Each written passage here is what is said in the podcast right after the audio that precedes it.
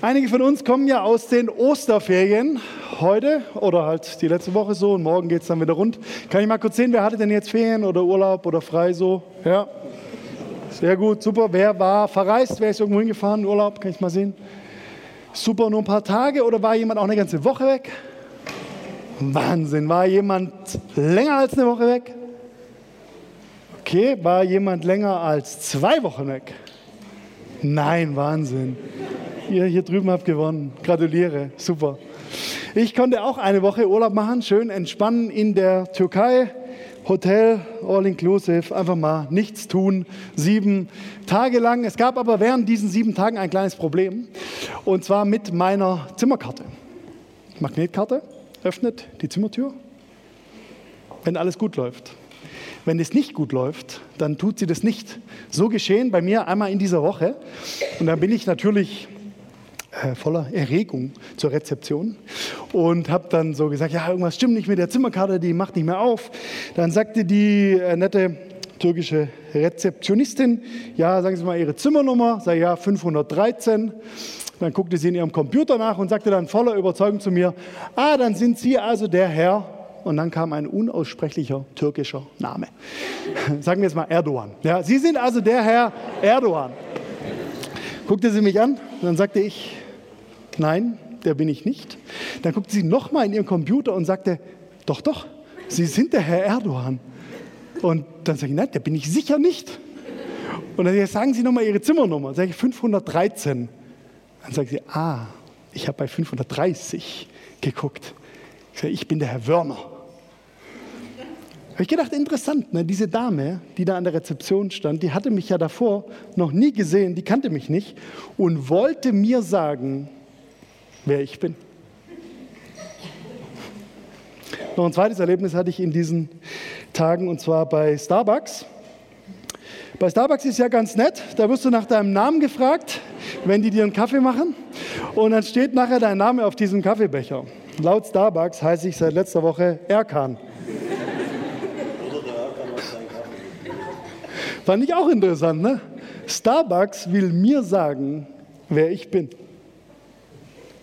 stellt sich ja die Frage, wer darf denn eigentlich sagen, wer wir sind?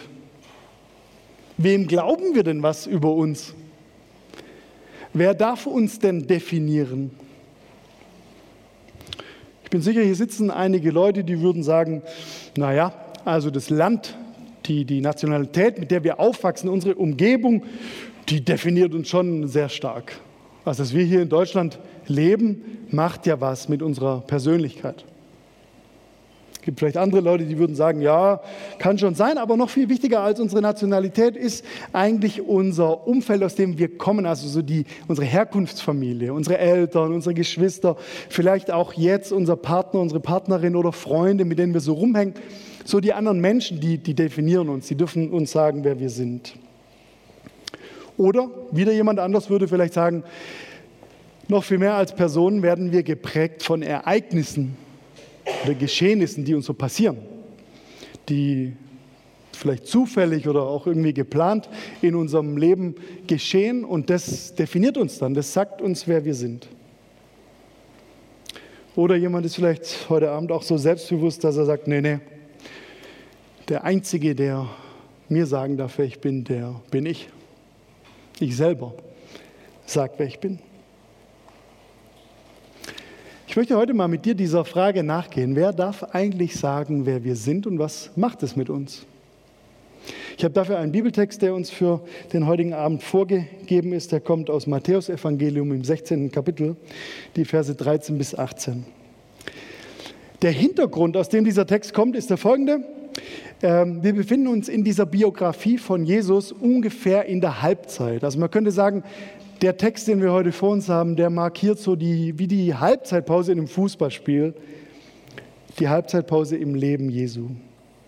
Die erste Halbzeit war dadurch geprägt, dass der Rabbi auftauchte, dieser neue Lehrer. Die Leute sind zugeströmt, wenn er gepredigt hat. Er hat geheilt, sie haben ihm zugejubelt und sie haben über ihn gesagt, noch nie hat einer so geredet wie der. Und dann haben sie da diese Krankenheilungen erlebt und Wunder erlebt mit Jesus. Und dann nach unserem Text von heute beginnt die zweite Halbzeit.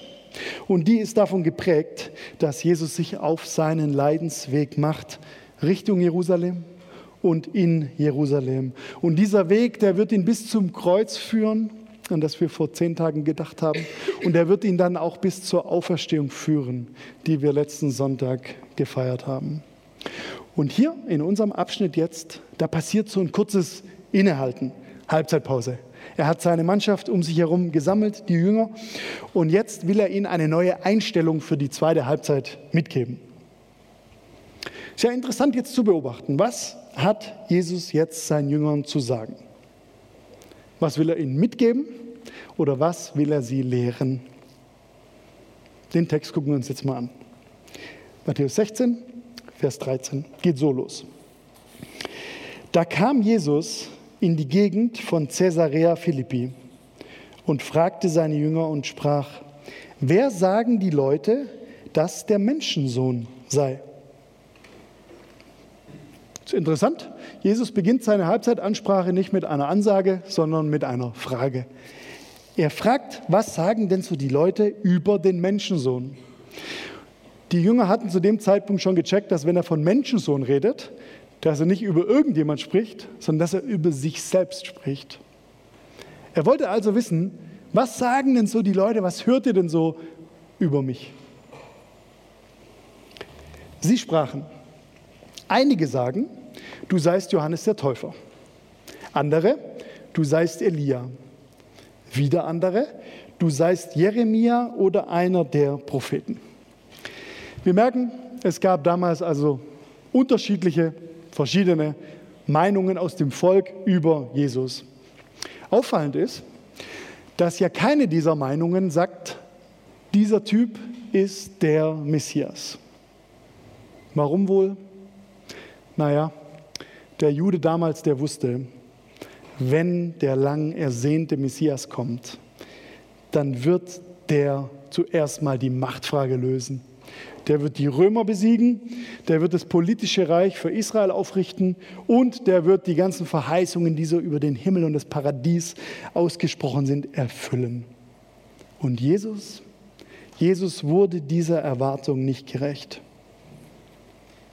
Zumindest nicht zu dem Zeitpunkt, zu dem wir uns jetzt befinden.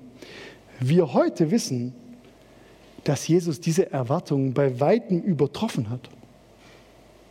Denn er klärt die Schuldfrage, er klärt die Ewigkeitsfrage, er klärt die Reichsfrage, denn er richtet ein neues Reich auf auf dieser Erde. Er bringt sozusagen den Himmel hierher. Und das alles passiert ganz anders als erwartet. Ich möchte dich heute Abend mal fragen, darf Jesus eigentlich deine Erwartungen übertreffen?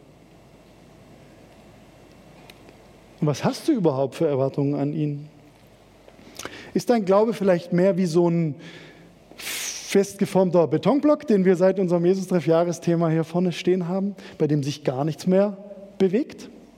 Oder darf Jesus dein Leben formen, dein Glauben formen und deine Erwartungen übertreffen, vielleicht so, dass er aus deinem Leben was Wunderschönes formt? Darf Jesus deine Erwartungen übertreffen?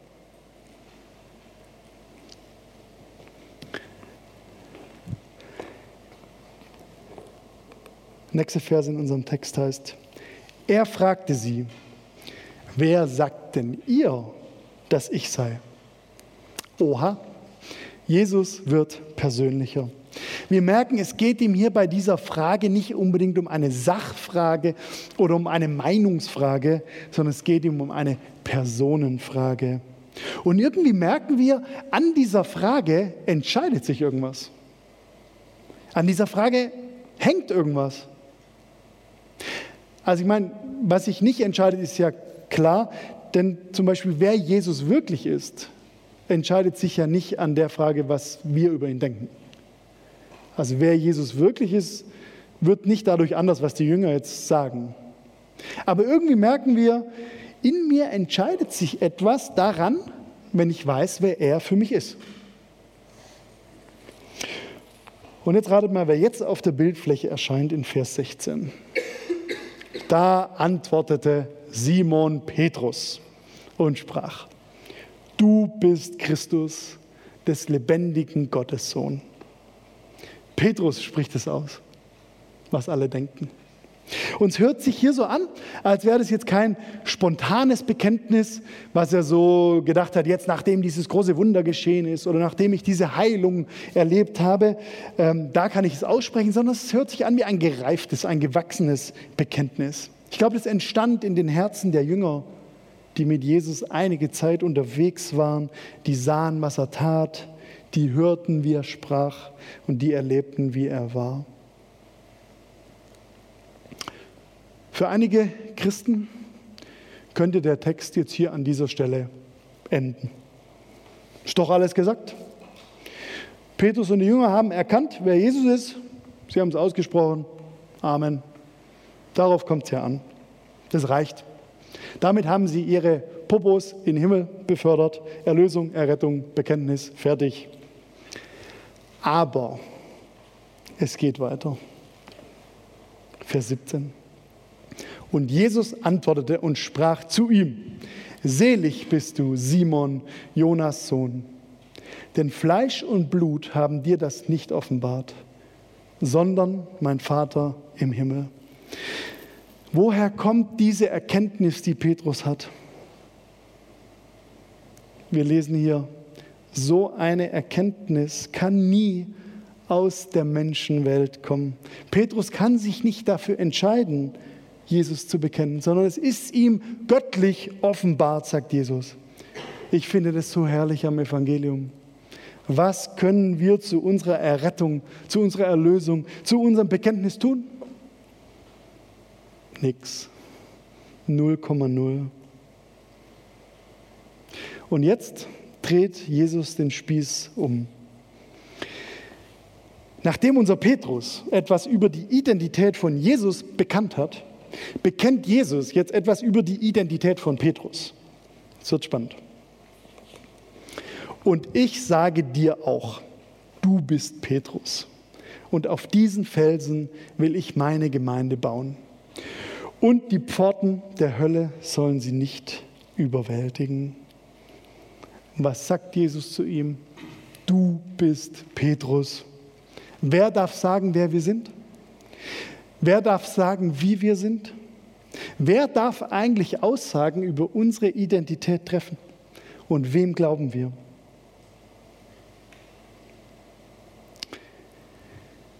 Diesem Petrusbekenntnis zu Jesus folgt jetzt das Jesusbekenntnis zu Petrus. Und wie Petrus Jesus als Christus bezeichnet mit einem Titel, so bezeichnet Jesus jetzt auch Petrus mit einem Titel, nämlich mit Petrus. Der hieß ja nicht in echt Petrus, der ist ja Simon. Und Jesus hat ihm schon bei der ersten Begegnung gesagt, er soll Petrus heißen. Und hier wird es jetzt ernst. Besser gesagt, es wird witzig. Denn äh, Petrus, es kommt vom griechischen Petros oder auf Aramäisch heißt dieser Typ dann Kephas. Und daran können wir merken, es ist beides mal ein Wortspiel, ja, nämlich mit dem Wort Felsen. Also Jesus bezeichnet diesen Simon mit dem Wort Fels. Und das können wir uns so vorstellen, wie wenn wir heute halt auch Leuten Spitznamen geben. Ähm, Tina, Geigi zum Beispiel könnte ich dich ja nennen, ja, statt Geiger. Macht es jemand? Nein, zum Glück nicht, ja, okay. Spechti, ja, weiß nicht. Also wir machen ja auch manchmal so, wir geben uns Spitznamen, meistens ohne irgendwelche Bedeutung, ja, oder Tina würde jetzt wirklich Geige spielen, dann würde es ja noch passen sozusagen. Dieser Spitzname, den Jesus hier Petrus gibt, ist nicht einfach irgendein Name, ja, sondern der hat eine Bedeutung. Das können wir daran erkennen, dass Jesus Petrus sagt, du bist Petrus, nicht du sollst werden. Das heißt, da ist schon eine Realität vorhanden, von der Jesus spricht. Und was steckt hier eigentlich alles drin in diesem Satz? Wenn Jesus sagt, du bist Petrus, dann heißt es so viel wie, ich sage dir, wer du eigentlich wirklich bist. Und wenn Jesus sagt, du bist Petrus, dann heißt es eigentlich, ich sage dir, wer du vor Gott bist. Und wenn er sagt, du bist Petrus, dann steckt da auch drin, du bist ein aufbrausender junger Mann mit einigen Defiziten. Und ich habe dich trotzdem erwählt. Und wenn Jesus sagt, du bist Petrus, dann steckt da auch drin, dass er sagt, ich kann mit dir was anfangen. Mit dir wird etwas Großes beginnen, eine weltweite Bewegung, die auch 2000 Jahre später immer noch am Wachsen ist. Und wenn er sagt, du bist Petrus, dann sagt er damit, hey, ich glaube an dich. Soweit unser Text. Und jetzt möchte ich mal die Frage stellen, die eigentlich auf der Hand liegt aus meiner Sicht. Warum um alles in der Welt sagt Jesus das? Warum sagt er zu diesem Typen, du bist Petrus? Man hätte ja sagen können, äh, ich weiß doch, wie ich heiße, du brauchst mir nicht meinen Spitznamen nochmal sagen, weiß ich doch alles. Die Frage ist, warum ist es für Petrus wichtig zu wissen, wer er für Jesus ist? Warum ist es für diesen Petrus wichtig zu wissen? Ich meine, wir hätten ja sagen können, es reicht doch, wenn Petrus weiß, wer Jesus ist. Aber warum muss er jetzt noch gesagt kriegen, wer er ist? Warum ist es denn für uns wichtig zu wissen, wer wir für Jesus sind? Ich glaube, weil es in unserem Leben viele Stimmen gibt, die uns das Gegenteil weismachen wollen. Diese Stimmen, die können von außen kommen oder von innen. Die können von unserem Umfeld, von unserer Gesellschaft, von unserer Familie kommen oder die können auch daher kommen, von dem, wie ich über mich denke, wie ich geprägt bin, wie mein Gottesbild ist, wie mein Bild von mir ist. Warum ist es so wichtig zu wissen, wer wir für Gott sind? Naja, weil es in unserer Welt einen Haufen Stimmen gibt, die uns belügen wollen. Und das weiß Jesus. Ich selber kenne auch solche Stimmen. Ich möchte dir mit einem ganz einfachen Beispiel mal klar machen. Ich habe das hier schon mal als Predigtbeispiel verwendet. Es ist mir was passiert vor über einem Jahr jetzt, also Februar letztes Jahr. Da wollte ich mit ein paar Kumpels Skifahren gehen, so freitags los und dann schön wedeln und dann Sonntagabends wieder zurück. Und Donnerstagabend vor diesem Wochenende rief mich mein Freund Nico Kohler an und sagte, Werner, äh, kannst du uns helfen? Wir richten gerade unsere Wohnung ein und wir, es ist schon Donnerstagabend und da waren noch keine Lampen in der Wohnung und ich sollte dann da Licht mit hinbringen, weil dann der Kurzi und der Nico da die Küche aufgebaut haben. Und ich sag mal so, die haben mich nicht unbedingt gefragt wegen meinen meisterhaften handwerklichen Fähigkeiten, sondern eher, weil ich einfach eine Lampe mitbringen sollte. Und so war das dann an diesem Donnerstagabend, da habe ich mir gedacht, okay, ich äh, packe einfach meine schöne gläserne Stehlampe aus meinem Flur ein, die bringt da ein bisschen Licht da in diese Wohnung und dann können die Jungs da weiter ihre Küche aufbauen. Dann, blöderweise habe ich in meinem Flur angefangen, da das Kabel so rauszufummeln und dann ist mir das Ding runtergefallen und in dem Moment, als die Lampe aufkommt auf den Boden, fasse ich so rein und hole mir hier einen krassen Cut an meinem linken Zeigefinger. Das endete dann so im Marienhospital mit vier Stichen genäht, Notaufnahme, miese Laune bei Wörner. Ja. So, jetzt wisst ihr, was passiert ist, als ich bei mir im Flur stand, die Lampe auf dem Boden, Blut tropfend, Fleisch, Knochen, alles hier so am Finger. Da habe ich drei Sachen zu mir selber gesagt gesagt, was bin ich eigentlich für ein Depp? Ich habe gesagt, sowas passiert mir immer. Und ich bin einfach so. Kennst du das? Dass wir manchmal von einer Handlung oder einem Missgeschick oder irgendeinem Ereignis, das uns passiert oder das wir verursachen, dass wir auf unseren Charakter, auf unsere Persönlichkeit schließen. Das, was wir getan haben, wird dann auf einmal unsere Identität. Ist ganz typisch für uns Menschen. Wir, wir machen es meistens erstens persönlich. Ja? Wir, wenn uns was passiert, dann sagen wir, was bin ich für ein Depp? Wir nehmen es persönlich. Nicht nur, ich habe irgendwas Dummes gemacht, sondern ich bin dumm. Ja? Normale menschliche Reaktion. Das zweite ist, wir verallgemeinern. Wir sagen, sowas passiert mir immer.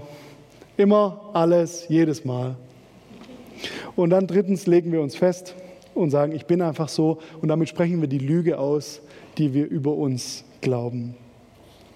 Und dann, wenn wir schon so weit gekommen sind, dann erinnern wir uns möglichst oft daran oder wir werden daran erinnert. Ich kann bis heute diese Narbe an meinem Ringfinger sehen. Und jedes Mal könnte ich mich daran erinnern, was ich für ein Depp bin und dass ich einfach so bin. Wir können uns perfekt mit Petrus identifizieren. Denn zehn Kapitel nach unserem Text von heute, da passiert diesem Felsenjünger das krasseste Missgeschick, die krasseste Niederlage seines Lebens. Jesus sagt zu ihm, noch bevor der Hahn kräht, wirst du mich dreimal verleugnen. Und was passiert? Petrus verleugnet seinen Freund Jesus. Er weint bitterlich, ist in seiner Verzweiflung und der Hahn kräht. Denkst du, das war das einzige Mal im Leben von Petrus, dass er einen Hahn krähen hörte? Natürlich nicht. Vermutlich an jedem einzelnen beschissenen Tag seines Lebens krähte morgens wieder ein Hahn. Und er hatte jeden Morgen die Erinnerung, du Versager. Verstehst du? Petrus musste in Matthäus 16 hören, wer er ist, weil Jesus ja wusste, was kommen wird. Und wir, wir müssen es auch hören, wer wir sind. Weil nicht die Frage ist, ob wir in Identitätskrisen kommen werden, sondern nur wann.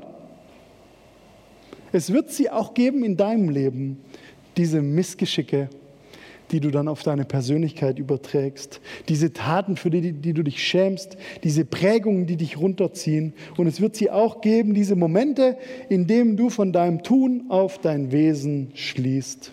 Da wird dann aus, du hast versagt, du bist ein Versager. Da wird aus, du hast einen Fehler gemacht, du bist ein Fehler. Da wird aus, du hast etwas Falsches gesagt, du bist nicht richtig. Da wird aus, du bist gescheitert, du bist ein einziges Scheitern.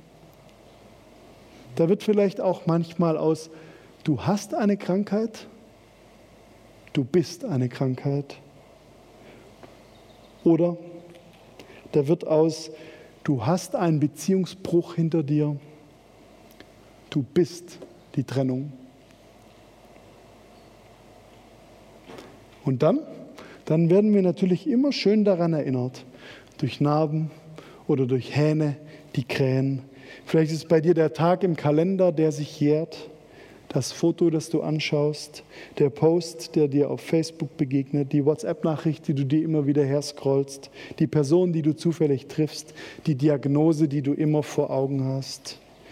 Warum ist es für uns wichtig zu wissen, wer wir für Jesus sind? Weil dann unsere Identität nicht von uns abhängt. Als Petrus seinen Freund Jesus als den Christus erkennt, da kann er ihm glauben, wer er selber ist. Und ist so entscheidend für sein Leben, so entscheidend für die Zukunft dieses Petrus und ist entscheidend für die Momente, wenn der Hahn kräht. Für dein Leben ist es auch entscheidend, woher du deine Identität beziehst. Ich glaube, wenn wir Christus erkennen, dann können wir glauben, wer wir durch ihn sind. Ich finde das so herrlich, wenn wir gelten lassen, was Jesus über uns denkt.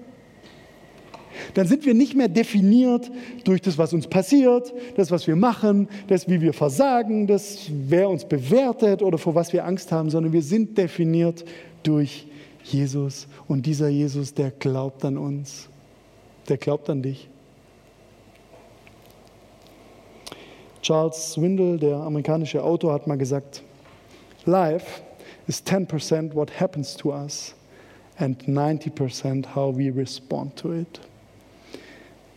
Das, was unser Leben ausmacht, sind zu 10% die Sachen, die uns passieren und zu 90% die Sache, wie wir darauf reagieren. Weißt du, es ist unsere Entscheidung, wem wir glauben diesen Stimmen unseres Lebens, unserer Umstände, unserer Scham, unserer Religion oder der Stimme des Christus, der Stimme von Jesus, die so komplett anders klingt. Du bist Petrus, auf diesen Felsen will ich bauen. Ich glaube, wenn wir wissen, wer wir sind, dann wird es unser Leben auch viel mehr verändern als alle Anstrengungen, die wir so betreiben aus unserer Kraft heraus. Es gibt ja Clubs, Gemeinschaften oder auch Gemeinden auf dieser Erde, die arbeiten mehr mit so einer, sagen wir mal, schambasierten Verhaltensmodifizierung. Ja, es gibt so ein Ideal, dem strebt man so nach und man muss sich dann äh, darum bemühen, dass man irgendwie wird, man eifert zu diesem Ideal hinterher, aber man kann es eigentlich nie ganz erreichen. Also was folgt daraus? Man muss sich immer mehr bemühen und man muss immer mehr glauben oder mehr machen. Ich halte ehrlich gesagt davon nichts. Ich will von Jesus hören, wer ich vor ihm und durch ihn bin. Und ich glaube, das wird mein Leben prägen und kneten und verändern, so wie er mich sieht. Ich möchte dir das heute Abend mal zusagen. Wenn wir Christus erkennen, können wir glauben, wer wir durch ihn sind. Du bist doch nicht das, was du tust. Du bist auch nicht das, was dir passiert. Du bist nicht das, was andere über dich sagen. Du bist du. Und es bedeutet, du bist ein geliebtes Kind Gottes. Du bist gewollt, angenommen, befreit, wertgeschätzt und berufen. Glaub es. So wie Jesus zu diesem Simon sagt, du bist Petrus, so sagt er auch heute zu dir, du bist Christian und du bist Tini und du bist Simone. Jesus glaubt an dich.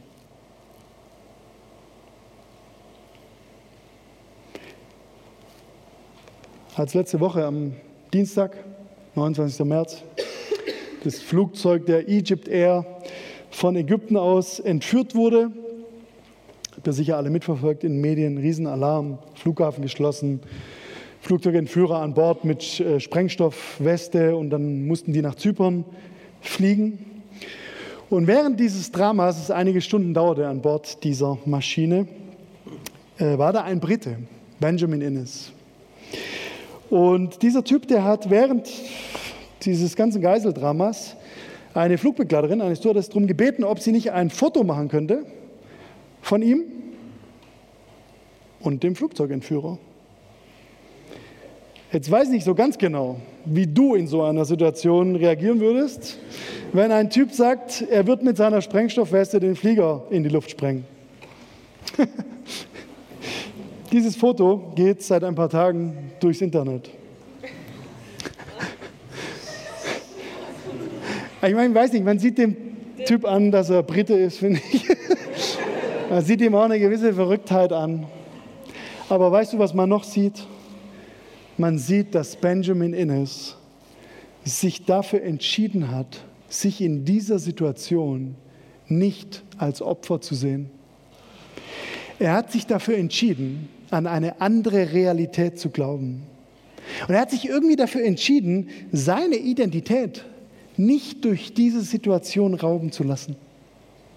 Das hat sein Handeln geprägt und das hat auch sein Lächeln geprägt. Ich glaube, unser Text heute über das Petrusbekenntnis, der will uns ermutigen.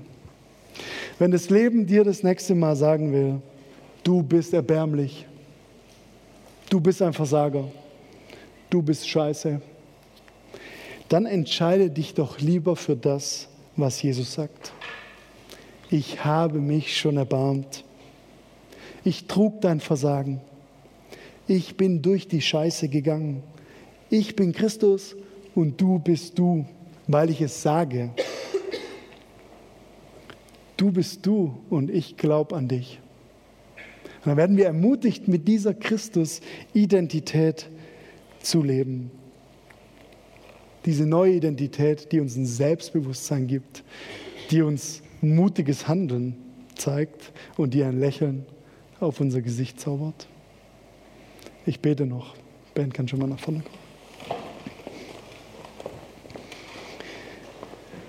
Jesus, vielen Dank für diesen Petrus, der uns heute wieder dient als äh, ein Beispiel wo wir sehen können, was du über uns denkst.